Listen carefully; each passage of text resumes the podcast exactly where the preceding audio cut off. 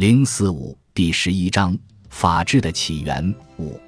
所有这些观点在以后的五百年中，以他在一六八八年彻底驱逐斯图亚特王朝之后所获得的概括形式，不仅在英国，而且在美国以及欧洲大陆发挥了决定性的影响。诚然，当时其他著作可能有同样的，亦或甚至更大的影响，但是约翰洛克的在论公民政体。以其经久不息的影响而出类拔萃，以致我们不得不把我们的注意力集中于这部著作上。洛克的著作主要是作为对光荣革命的全面哲学论证而出名的。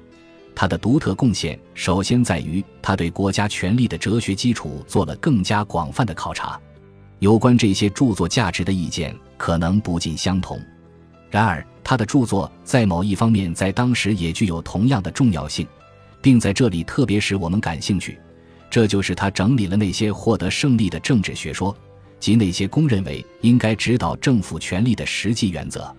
一方面，洛克在其哲学探讨中研究使政治权力获得合法性的源泉以及政府的一般目标是什么；另一方面，他关注的实际问题是如何才能防止权力变得专断，而无论谁去行使它。在政府统治下，人们的自由意味着有一种能够赖以生存的稳定的规则，权种规则的每一个人普遍有效，而且是由其建立也包括在这种规则之中的立法权利创造出来的。在那种准则未做任何规定的地方，就有在一切事物中按照我自己的意志行事的自由，而不屈从于他们的无规则的、无确定性的、独断专行的意志。下面的论点主要针对不规则地、无偿的行使权利。重要支点是：所有拥有国家立法权或者最高权力的人都有义务，依照确定并长期有效的，向人民公布并让人民了解的法律，而不是遵照一时的决议来治理国家。要依靠中立而正直的，必须根据那些法律来裁决争端的法官来治理国家。此外，这些掌权者还有义务。在国内，将政府这一组织的权力仅仅运用于执行这些法律，甚至立法部门也没有绝对的专断权力，也不能使自己拥有按临时性的专断的法令进行统治的权利。然而，却有义务遵循公开颁布的稳定的法律，并依靠公开授权的法官来处理司法事务，并决定臣民们的权利。而与此同时，法律的最高执行者没有意志，没有权利。唯有法律的意志和权利，洛克不愿意承认任何至高无上的权利。他的内部著作被称为是对那种绝对权力思想的攻击。他所建议的对付滥用权威的重要具体的措施是权限分立。对此，他的有些前辈比他更清楚的，并以为人更熟悉的形式进行过解说。他主要关心的是如何对掌握行政权的人的酌情量财权加以限制。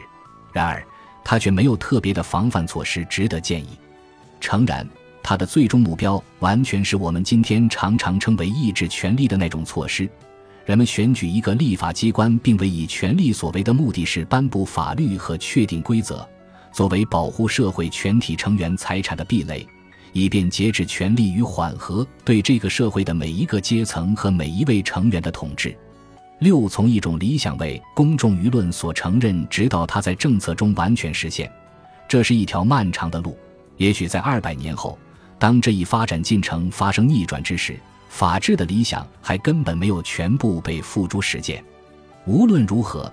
这种理想得到巩固的主要时期，即它逐步的渗入人们日常生活的主要时期，是十八世纪上半叶，从一七零一年王位继承法。最后确认法官的独立性开始。经过1706年议会通过剥夺公民权利的最后法案，这不仅导致了彻底重新阐述反对立法机关那种独断行为的所有理由，而且也导致了对权限分立原则的重新确认。这个时期就是17世纪英国人民为之奋斗过的大多数原则缓慢而稳定的传播的时期。这一时期的几个重要事件可以在这里简要的提一下。比如，一位下议院议员在约翰逊博士报告有关辩论情况的时候，重新阐述，甚至今天有时也不被认为是英国法律一部分的“无律便无惩罚”这个基本学说。没有法律，也就不存在对法律的触犯，这是一条原则。他的提出不仅获得普遍赞同，而且就其本身而言，它是显而易见和无可争辩的。先生，当然，同样肯定的是，在没有违法行为的地方，也不能有惩罚。另外一个事件是，洛德卡姆登在威尔克斯案件中明确指出，法院仅仅关心一般规则，而不关心一个政府的特殊目标，或者他的立场有时被解释为在法院里公共政策不是一个论据。在其他方面进步更慢。用最贫穷者的观点看，法律面前一律平等的理想作为事实，长期以来仍然是有些成问题的。这兴许是正确的。确实。如果依据这种理想的精神的法律改革进程是很慢的话，那么这些原则本身就不再有争论，他们不再是一个党派的见解，而是已逐步获得了脱离党人的完全承认。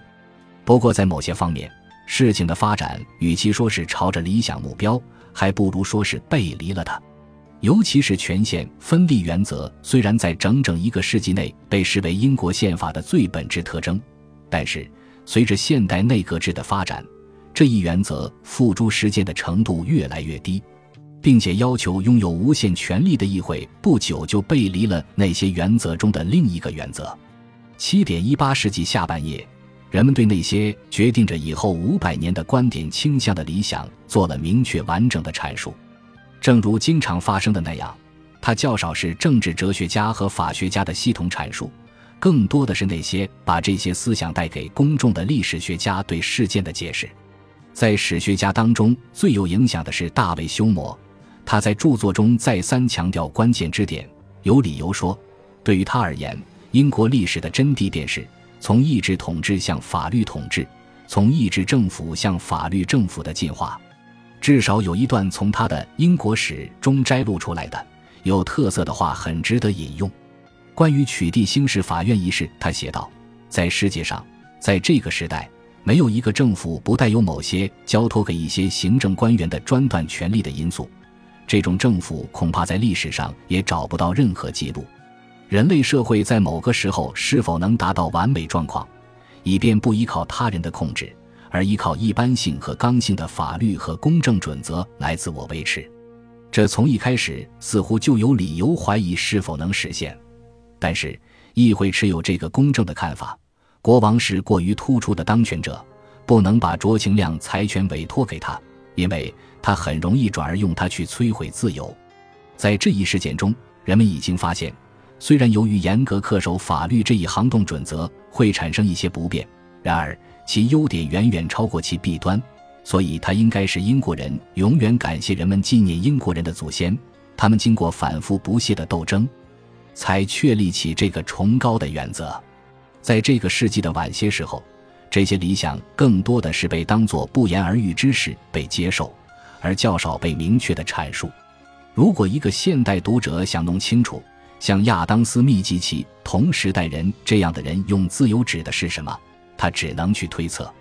只是偶尔地，如在布莱克斯通的评论中，我们才发现详尽阐述特别重要支点的尝试。比如说明法官的独立地位以及权限分立的意义，或者通过下面这样的定义来澄清法律的意义：规则不是来自上司或针对某一特定个人的暂时的、突如其来的命令，而是经久不变的、始终如一的、普遍的东西。本集播放完毕，感谢您的收听，喜欢请订阅加关注，主页有更多精彩内容。